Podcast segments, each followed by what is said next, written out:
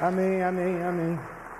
Graça e paz da parte de Deus, nosso Pai, de nosso Senhor Jesus Cristo, para você, para sua casa, você que está aqui, você que está, está de longe. Eu continuo lendo o Evangelho de Mateus, o capítulo 16. Evangelho segundo São Mateus, o capítulo 16, e temos conversado sobre a experiência da igreja, o que é igreja, como ser igreja, como a igreja nos afeta, como nós afetamos a igreja. E quero mais uma vez ler com você Mateus 16. Tem sido uma experiência constrangedora cada domingo, especialmente às 11 horas, é, ver o nosso auditório com tanta gente, especialmente você que está em pé, você que chegou não encontrou mais lugar, você que chegou e não tinha mais lugar ou espaço de acolhimento para o seu filho no Ibabe Criança. Nós estamos estrangulados com o nosso espaço físico, com o número de voluntários, e isso tem trazido para nós um constrangimento, uma tristeza, colocado o nosso joelho no chão, mas também a nossa cabecinha para funcionar. Estamos pensando em como melhorar a nossa experiência coletiva, tanto para você quanto para os nossos voluntários, porque os nossos voluntários também são a IBAB. Então, para todos nós. Então, se você perceber mudanças nos próximos domingos, pense nisso, que nós estamos tomando providências para melhor cuidar de você e para melhor nos cuidarmos uns aos outros, isso é ser comunidade. Então, conto com as suas orações, com a sua paciência e agradeço demais a sua compreensão e a sua gentileza de cada domingo. Assim, voltamos então a Mateus 16. Mateus 16 eu começo a ler no verso de número 13. Chegando Jesus à região de Cesareia de Filipe, perguntou aos seus discípulos: Quem os outros dizem que o filho do homem é? Eles responderam: Alguns dizem que é João Batista, outros Elias e ainda outros Jeremias ou um dos profetas. E vocês? perguntou Jesus. Quem vocês dizem que eu sou? Simão Pedro respondeu: Tu és o Cristo, o Filho do Deus vivo. Respondeu Jesus: Feliz é você, Simão, filho de Jonas. Bem-aventurado é você, Simão Barjonas, porque isto não lhe foi revelado por carne ou sangue, mas por meu Pai que está nos céus. E eu lhe digo que você é Pedro e sobre esta pedra edificarei a minha igreja, e as portas do Hades ou as portas do inferno não poderão vencê-la, não prevalecerão contra ela. E eu lhe darei as chaves do reino dos céus. O que você ligar na terra terá sido ligado nos céus, e o que você desligar na terra terá sido desligado nos céus. Então advertiu aos seus discípulos que não contassem a ninguém que ele era o Cristo. Desde aquele momento, ou daquele momento em diante, Jesus começou a explicar aos seus discípulos que era necessário que ele fosse para Jerusalém e sofresse coisas nas mãos dos líderes religiosos, dos chefes dos sacerdotes e dos mestres da lei, e fosse morto e ressuscitasse no terceiro dia. Então Pedro, chamando-o à parte, começou a repreendê-lo dizendo: Nunca, Senhor, isso nunca te acontecerá. Jesus virou-se e disse a Pedro: Para trás de mim, Satanás. Você é uma pedra de tropeço para mim e não pensa nas coisas de Deus, mas nas dos homens. Você não cogita das coisas de Deus, apenas das coisas dos homens. A solidão deve ser uma das experiências humanas de maior sofrimento. E quando falo em solidão, não, não estou me referindo à opção consciente de estar só. A escolha deliberada de ficar sozinho, sozinha, que os mestres espirituais nomeiam como solitude. A solitude como uma escolha de recolhimento, uma escolha de introspecção, de um mergulho profundo na própria interioridade para um encontro consigo, ou um mergulho profundo na dimensão da transcendência para um encontro com Deus, um buscar a Deus ou um deixar-se encontrar por Deus, um buscar a si mesmo, uma atenção generosa, cuidadosa, autocuidadosa para ouvir a si mesmo. Os mestres espirituais chamam isso de solitude, a experiência da solitude. Mas a solidão é um estar só involuntariamente. E o estar só na solidão não significa não ter pessoas por perto. Estar só involuntariamente não significa necessariamente não acreditar-se amado, amada, querida, querido. Eu posso ter gente à minha volta, posso acreditar que estes à minha volta de fato me amam, me consideram, têm por mim afeição e sinceramente desejam o melhor para mim, mas ainda assim estarei sentindo-me só. Esse estar só involuntariamente é acompanhado de expressões do tipo: ninguém me ouve, ninguém me entende, ninguém se ocupa legitimamente de mim, ninguém presta atenção de fato em mim, ninguém me acolhe, ninguém me respeita. É paradoxal que alguém pode me amar sem me respeitar? É paradoxal que alguém pode querer o meu bem sem me levar em consideração? É contraditório até. É contraditório até que alguém é capaz de me amar sem me ouvir. Colocaríamos em dúvida esse tipo de amor. Será que aquele que me ama e não me ouve aquele que me ama e não me escuta de fato, aquele que me ama e diz que me ama, mas não me acolhe, aquele que me ama e diz que me ama, mas não me respeita na minha individualidade ou na minha singularidade, na minha autenticidade, na minha identidade mais autêntica, de fato me ama, ou ama-se a si enquanto está comigo. A solidão é, portanto, sim, uma das fontes de maior sofrimento humano. E essa interação entre Jesus e Pedro, Pedro e Jesus, nos fala muito de como a experiência de ser igreja responde à nossa solidão. E nos fala muito de como a experiência de ser igreja nos interpela para sermos nós respostas à solidão daqueles que estão ao nosso redor. Porque observe o que acontece aqui. E vamos observar o óbvio. As duas declarações fundamentais desse texto são: Pedro em relação a Jesus, Tu és o Cristo, filho do Deus vivo. E Jesus em relação a Pedro, Tu és Pedro. Bonito, né? Tu és o Cristo e tu és Pedro. Duas afirmações contundentes duas afirmações fundamentais, basilares da experiência de igreja. Porque sobre estas duas afirmações, Jesus declara: edificarei a minha igreja. Tu és o Cristo e tu és Pedro. Por óbvio, está se dizendo: sim, eu sou o Cristo.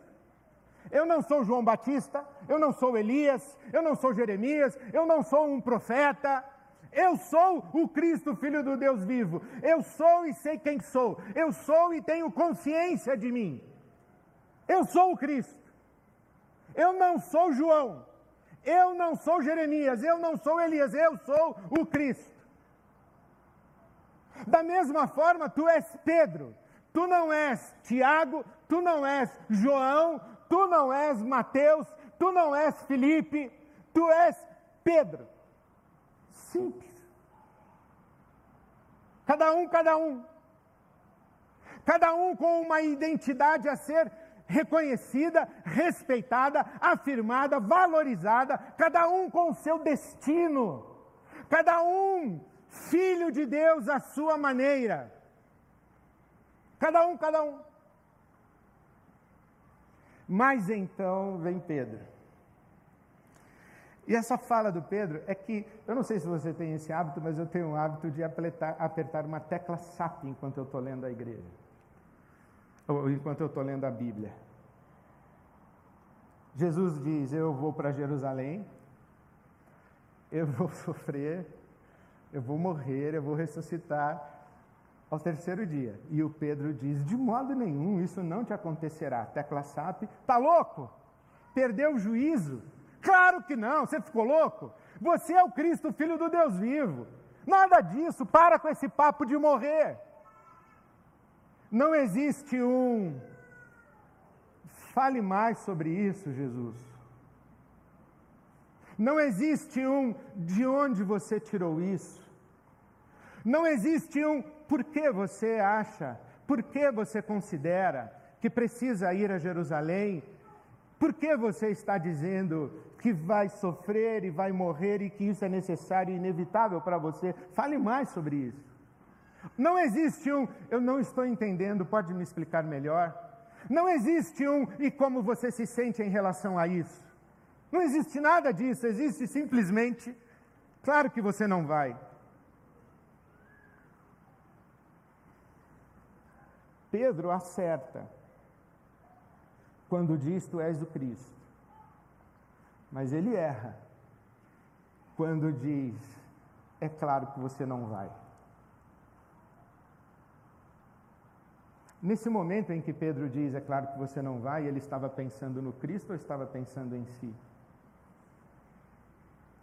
Nesse momento em que Pedro diz é claro que você não vai, você coloca em dúvida o respeito, a afeição o amor de Pedro por Jesus? Não teria sido um ímpeto de proteção? Não teria sido um ímpeto de cuidado? Porque o Pedro vai demonstrar isso mais para frente. Ele, quando Jesus está sendo preso, avança na direção de um soldado romano e diz: Só vai levar Jesus se passar por cima de mim. Ele realmente estava comprometido com Jesus. Mas em relação a Pedro, Jesus estava só porque Pedro não ouviu, Pedro não o reconheceu na sua identidade, na sua identidade autêntica e singular. Pedro não o afirmou e Pedro não o acompanhou em seu destino. Penso que Pedro erra quando, na conversa com Jesus, ele imagina que Jesus é coadjuvante da vida dele, Pedro.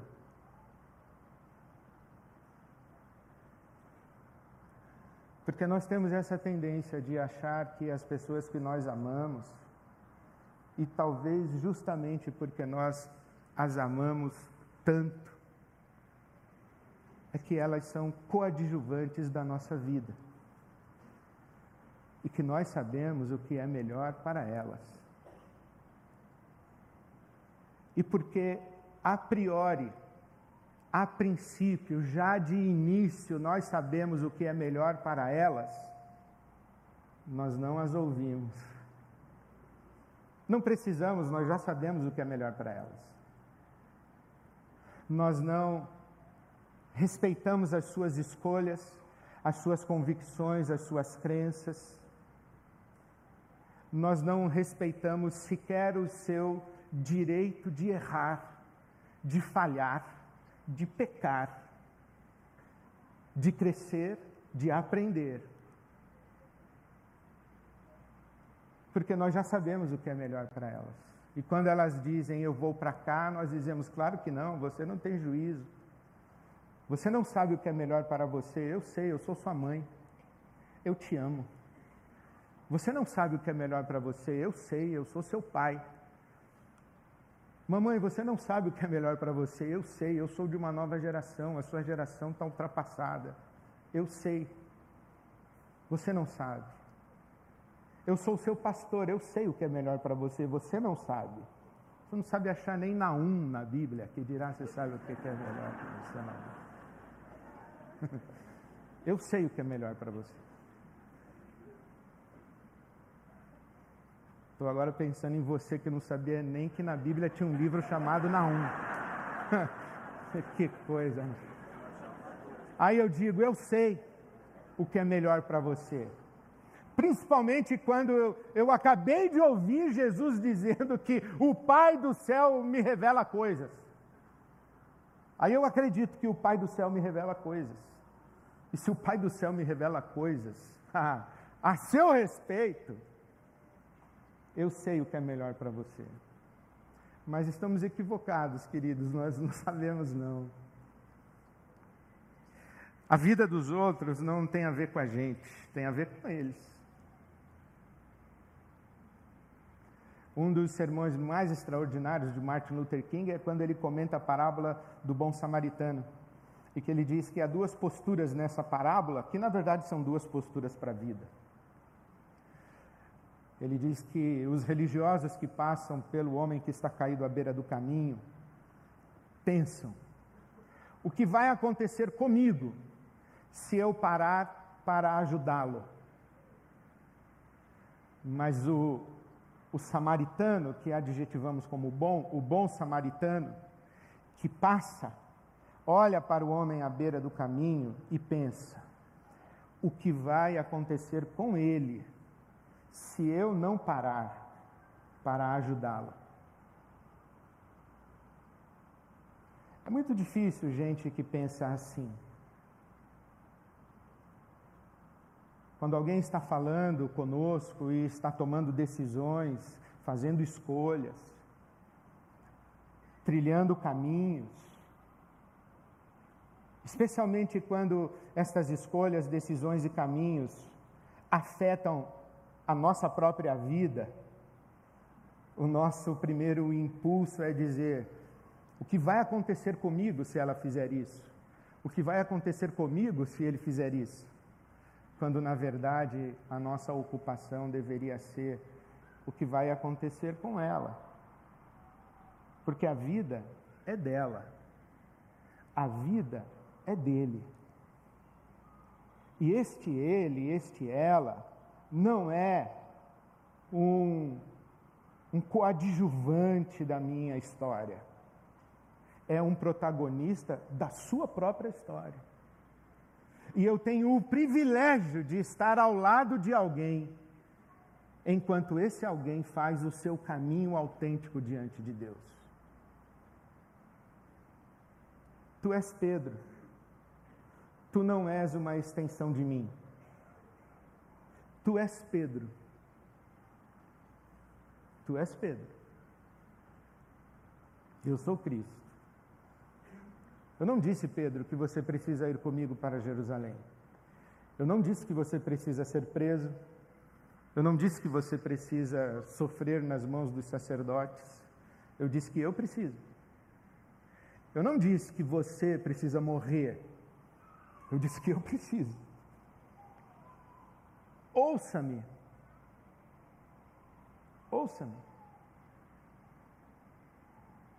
Um dos maiores filósofos do século XX foi o judeu, nascido na Lituânia, que atende pelo nome de Emmanuel Levinas. E ele disse que não há nada mais sagrado do que o outro que está diante de mim. E que esse outro tem uma transcendência infinita. E quando esse outro está diante de mim, eu não sei quem é esse outro. Talvez nem o outro saiba quem é. Mas nesse encontro eu preciso respeitar o outro. ouvir o outro, afirmar o outro, acompanhar o outro no seu destino. Quatro coisas importantíssimas. Quatro atitudes importantíssimas para respondermos à solidão do outro que está diante de nós. Verdadeiramente ouvir o outro. Verdadeiramente ouvir o outro. Ouvir não pensando no que vai responder em seguida. Ouvir sem fazer juízo de valor do tipo concordo ou discordo. Você está certo, você está errado. Ouvir. Ouvir o outro. Tentar discernir o que ele realmente pensa, o que o outro realmente sente, como se sente em relação ao que pensa. Ouvir. Acolher. Acolher o outro como outro, cuja existência é legítima. Nossa sociedade, no, nossa sociedade que valoriza a tal subjetividade, o sujeito eu, o ego, se desconectou do outro.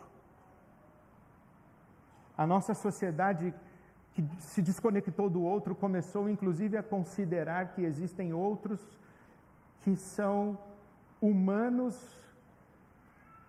imaturos, humanos não tão humanos. Humanos não da mesma espécie, humanos deformados, humanos inconvenientes, humanos que fariam um mundo muito melhor se deixassem de existir. Como se nós concedêssemos ao outro o direito dele existir. Não, o outro existe. Então reconheça-o como outro que pensa diferente de você, sente diferente de você, tem anseios diferentes de você. Ah, pastor, eu faço isso. Faz com seu filho? Faz com a sua filha? Faz com o seu marido? Faz com a sua esposa? Faz com as pessoas cujas vidas afetam a sua, radical e diretamente? Você respeita mesmo? Ou você vive uma guerra constante de tentativa de controle e de amoldar o outro à sua consciência e à sua conveniência? Ouvir, acolher, afirmar. Tu és Pedro. Sem vírgula e sem mas. Tu és Pedro, mas eu sei que você vai me negar. Por isso não confio muito em você não. Tu és Pedro, vírgula, mas eu sei que daqui a pouquinho o diabo vai falar na sua boca. Te conhece? Não, tu és Pedro. E ainda que Jesus soubesse o que, o que Pedro faria em seguida, porque mais adiante no Evangelho, Jesus não apenas declara que sabe, mas avisa a Pedro que sabe. Jesus afirma Pedro: Tu és Pedro. Acompanhar o outro no seu destino. E eu acho que isso é divino. Divino. Quando eu ouço quando eu acolho, quando eu afirmo, e quando eu digo, eu estou aqui para caminhar junto com você, ao seu lado.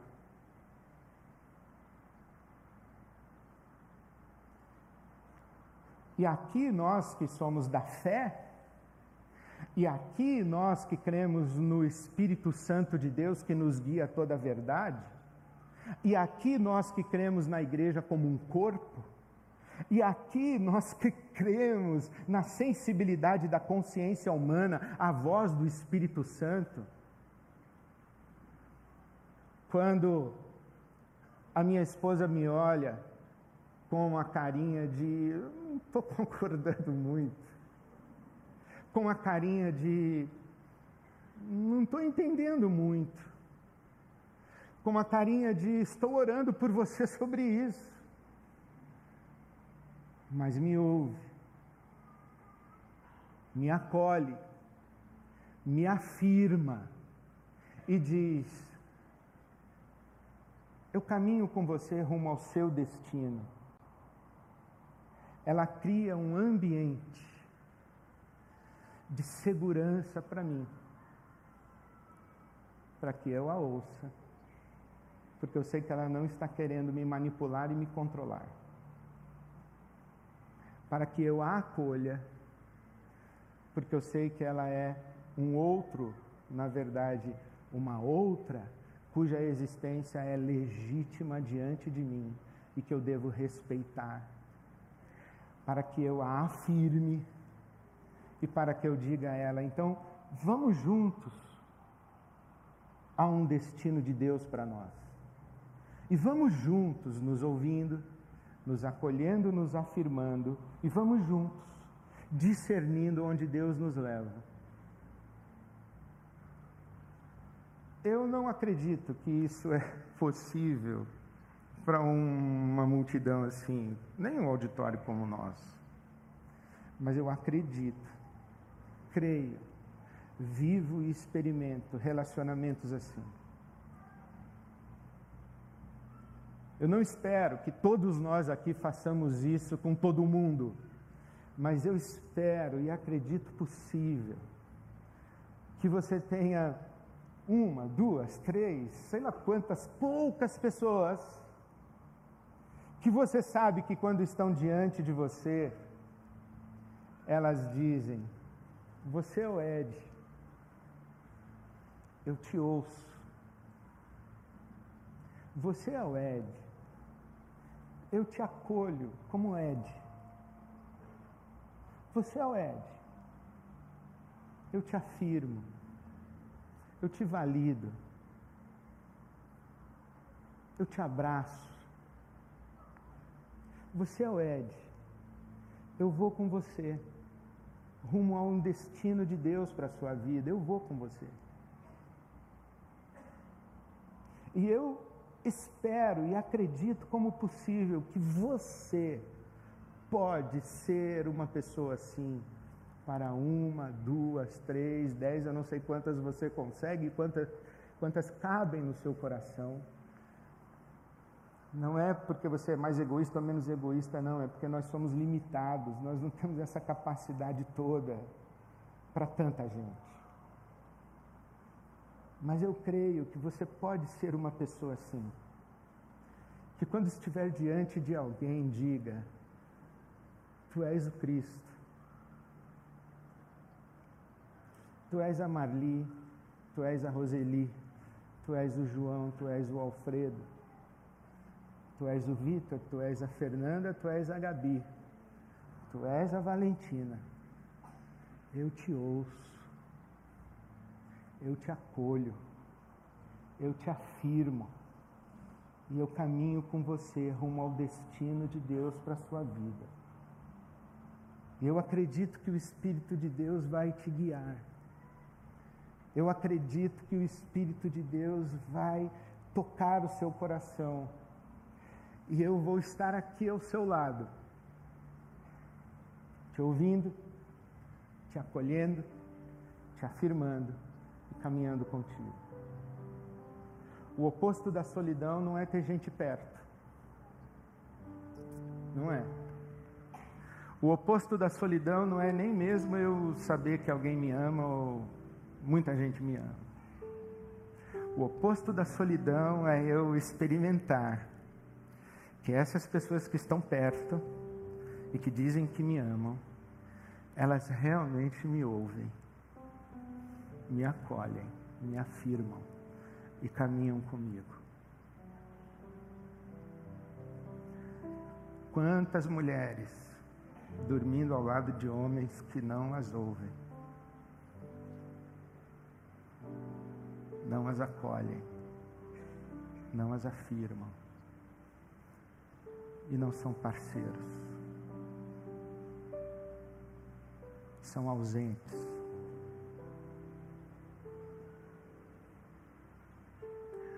Quantos jovens, adolescentes e crianças carregando nos ombros a projeção adoecida dos seus pais, que querem fazer deles alguma coisa que eles pais acreditam que sabem o que é.